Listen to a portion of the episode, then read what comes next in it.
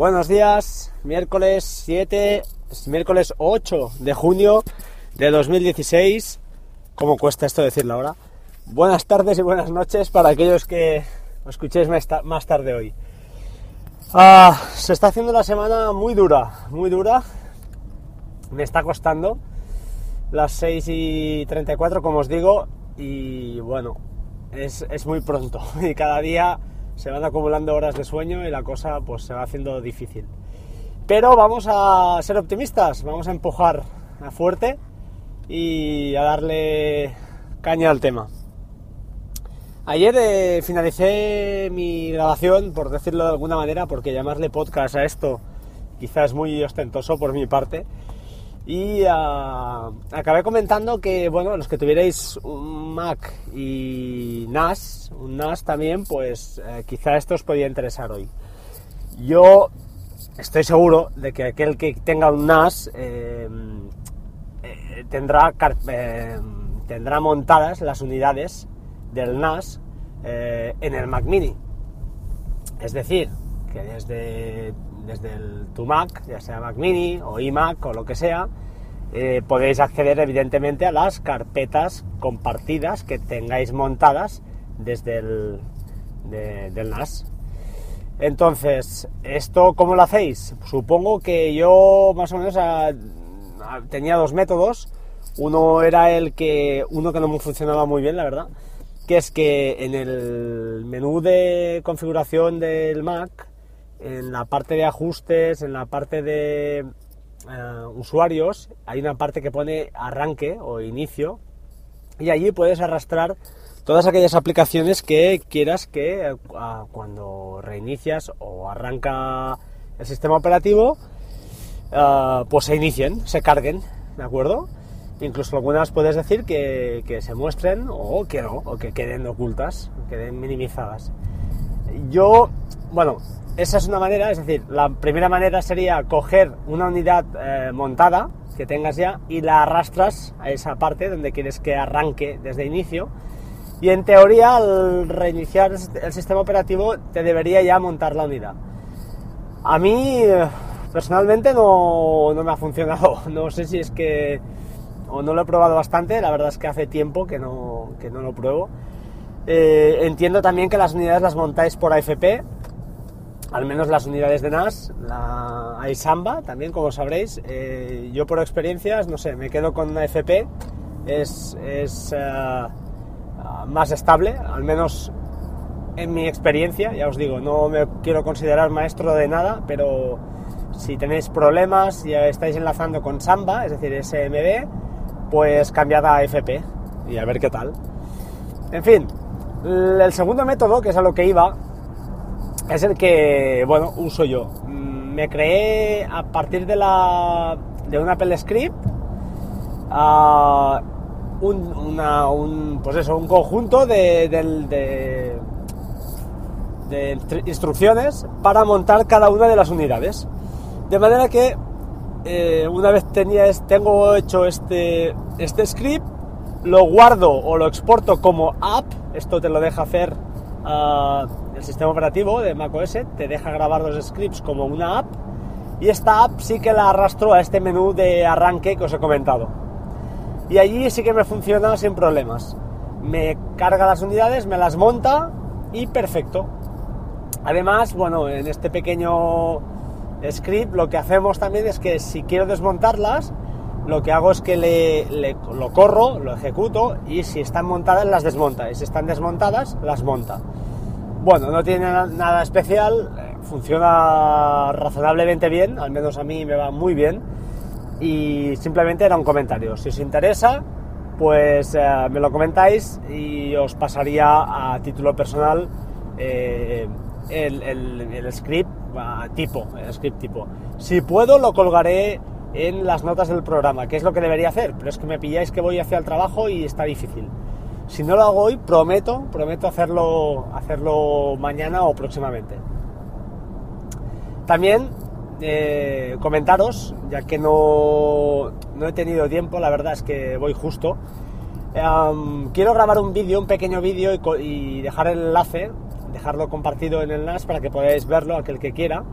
y que se vea el funcionamiento de Hazel y veréis cómo entran carpetas o ficheros y ah, van pasando de una carpeta de estado a otra carpeta de estado de manera que se va viendo pues todo lo que va lo que va sucediendo. Y es, es al menos es curioso de ver si no lo habéis visto ya o simplemente hacéis una búsqueda en YouTube o en Google y hay mil tutoriales.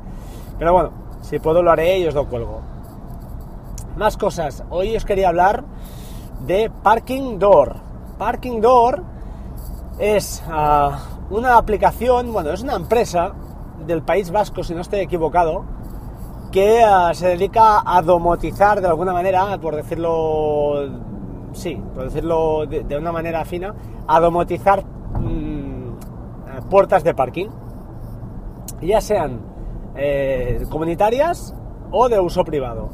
De uso privado es mucho más fácil porque no dependes de nadie y de tema comunitario pues evidentemente tendréis que pasar por la junta de vecinos eh, de rigor para que dieran el, dieran el visto bueno. Eh, nosotros lo hemos hecho así, eh, no lo tenemos todavía instalado, pero sí que os quiero avanzar ya hoy lo que es, ¿no? Parking Door es muy interesante porque te permite abrir la puerta del parking con el teléfono, sin, sin uh, tener que desmantelar ni tener que cambiar el sistema actual que tengáis.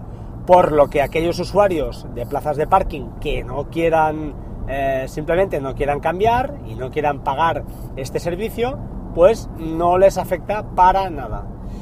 El coste, mmm, para mí, mmm, ridículo. Son 0,89 euros de, al mes o 10 euros al año, creo que son. Eh, y te da la opción a administrar una cuenta y a su vez lo puedes ceder hasta 5 móviles siempre siendo tú el administrador y con lo que no se pueden traspasar códigos alegremente. Es decir, si tú traspasas un código a, un, a, una persona, esta no puede crear ni traspasar otros, aunque no lleves cinco, da igual, eres tú el administrador. Eh, a mí, no sé, tengo, me muero de ganas de, probarlo. Eh, tiene, tiene opciones muy chulas porque puedes eh, permitir o crear claves um, y cederlo a usuarios, pero temporales, es decir, que solo tengan una validez de una semana, de tres días, eh, saber el tiempo, a qué hora y a qué, a qué, qué día han entrado y salido. O sea que tiene, tiene una parte muy chula. La aplicación no la he podido usar todavía porque, como os digo, está todo en, en paños menores, pero tiene buena pinta. La, además, su servicio de, de atención al cliente es más que bueno. Yo les he preguntado muchas cosas porque uh, en la comunidad pues había mucha inquietud, había mm, miedo a la inseguridad que pueda generar esto y al contrario, um, es más seguro que una llave porque al final una llave la puedes copiar o un mando uh, incluso te lo pueden robar y rara vez, al menos que yo sepa, se cambian las combinaciones de, de los mandos porque hay que poner a mucha gente, mucha gente de acuerdo y es realmente complejo. En cambio aquí, si te roban el móvil, uh, pues simplemente entras en tu web, en tu parte apartado web, eh, reseteas la contraseña y se acabó. Además, eh, para que esto funcione, ellos instalan un pequeño aparato en, que no afecta para nada al actual que tengáis, al, al, actual sistema, que lo que hace al final, entiendo que es convertir esta señal de radiofrecuencia que, que usamos ahora, o de radio, que se usa para abrir el parking eh, con el mando convencional, y lo transforma a Bluetooth la puerta no se abre automáticamente, que es una pregunta típica que la gente se hace. Cuando pase con el móvil por allí, ¿se abrirá, ¿se abrirá, la puerta? No, no se abrirá. Se abre mediante accionamiento del botón correspondiente desde la. Tienes que abrir la. Como, mínimo supongo, que serán dos taps. Pero bueno, es, es lógico que trabaje así, si no estaríamos abriendo y cerrando puertas inútilmente. Como os digo, el aparato que os montan al lado, eh, por lo que me han dicho, lleva unas, cosas, unas baterías que ellos se encargan de mantener a coste cero y en caso de robo también te lo repondrían gratuitamente y además lleva un sistema de seguridad que eh, cuando este, este servidor o este aparato, ¿no? este, este transformador de señal que te colocan en la, en la puerta, si te lo robaran, eh, sabemos que va por la parte interior, pero te lo podrían llegar a robar, eh, cuando detectan movimiento se resetea y queda inútil. Con lo cual, perfecto. A nivel particular es un poco lo mismo. Si lo compráis por uh, mediante uso particular, creo que son 60 euros el aparato, tú mismo te creas, un tutorial muy sencillo para crear, pues, eh, para generar este código en Bluetooth o esta señal Bluetooth. Es muy, muy sencillo. Hay vídeos explicativos, ya os dejaré la web. Y nada, nosotros pues ya lo vamos a tirar para, para adelante. Estamos con muchas ganas, yo al menos.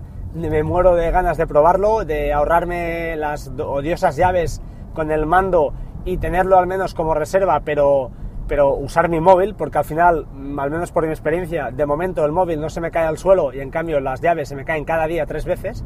Y al final, pues bueno, estos mandos sufren, se rompen, tienen un coste Mm, más que dudoso, por no decir que es extremadamente caro, porque al menos en mi, en mi comunidad creo que tienen un coste de 45 o 50 euros cada mando, cuando al final, pues bueno, son realmente son cosas bastante sencillas, pero bueno, es lo que entiendo que es lo que hay. Eh, no sé, ya os contaré, os dejaré el enlace de la web en las notas también.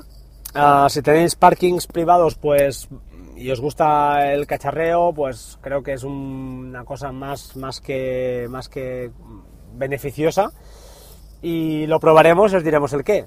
Eh, una ventaja más que no os he comentado es, por ejemplo, si tenéis una plaza en alquiler y vosotros sois los propietarios, pues en vez de cederle un mando al inquilino de la plaza, le podéis crear un código de manera que si en cualquier momento este señor os deja de pagar, pues le podéis anular el acceso eh, evidentemente, si el señor se espera, algún día u otro entrará y guardará el coche o la moto o lo que sea, pero ya le estáis eh, creando dificultades y le estáis invitando a saldar su, deuda.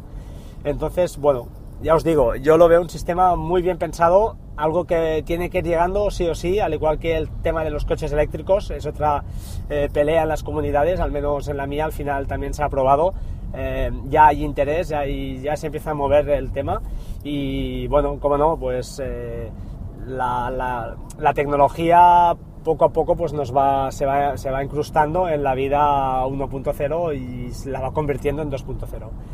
En fin, nada más, eh, no me quiero enrollar más. Eh, muchas gracias, os dejo enlace en Twitter arroba batería 2%, en correo electrónico batería 2% arroba gmail.com y en Spreaker a www barra, eh, perdón, www.spreaker.com barra user barra batería 2%. Muchas gracias por todo y hasta mañana. Chao, chao.